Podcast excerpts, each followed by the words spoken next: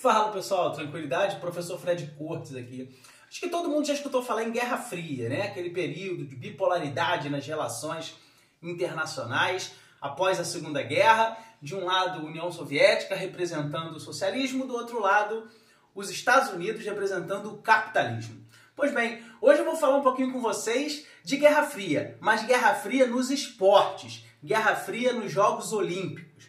Os Jogos Olímpicos modernos começaram a ser organizados a partir de 1896, né? numa tentativa de resgatar essa, essa questão de união, de integração entre os povos que existia lá na Grécia Antiga. Pois bem, só que nessas Olimpíadas modernas nem sempre isso conseguiu acontecer. Né?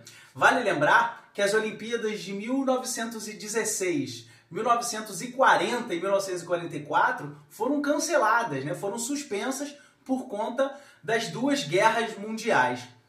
Vamos lá, falando sobre Guerra Fria, tem alguns pontos interessantes que eu gostaria de compartilhar aqui com vocês.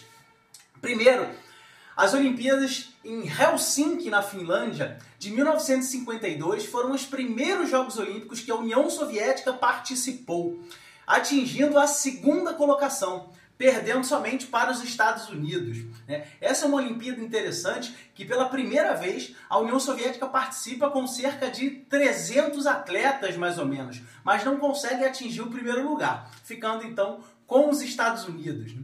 Outra Olimpíada interessante que vale a pena a gente relatar foi a que aconteceu é, em 1956, as Olimpíadas de Melbourne, na Austrália, né? em que alguns países se retiraram desses Jogos Olímpicos, né? A Espanha, a Suíça, a Holanda, por exemplo, se retiraram dos Jogos Olímpicos em protesto contra a invasão da União Soviética na Hungria, que havia acontecido um período anterior. Hum?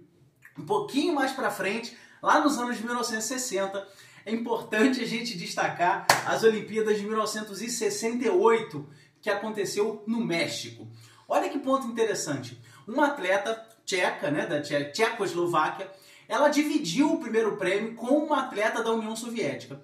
E no pódio, essa atleta tcheca virou as costas na hora da execução do hino da União Soviética, protestando contra um episódio que havia acontecido na Tchecoslováquia chamada Primavera de Praga. Né? É uma rebelião, uma revolta de parte da população daquela região contra a presença da União Soviética naquele território. Né? Jogando um pouquinho mais para frente, esses dois episódios um pouco mais conhecidos aconteceram nas Olimpíadas de 1980 em Moscou, no qual os Estados Unidos e outros dezenas de países, se eu não me engano, em torno de 60 países aí, boicotaram esses jogos.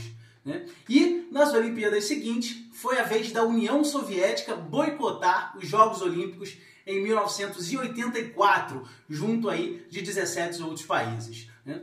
E vale ressaltar também que, embora não tenha relação com a Guerra Fria nos esportes, né, as Olimpíadas passadas, né, de 2020, foram pela primeira vez adiadas, né? ou seja, elas não deixaram de existir, mas elas foram adiadas e realizadas no ano seguinte, em 2021.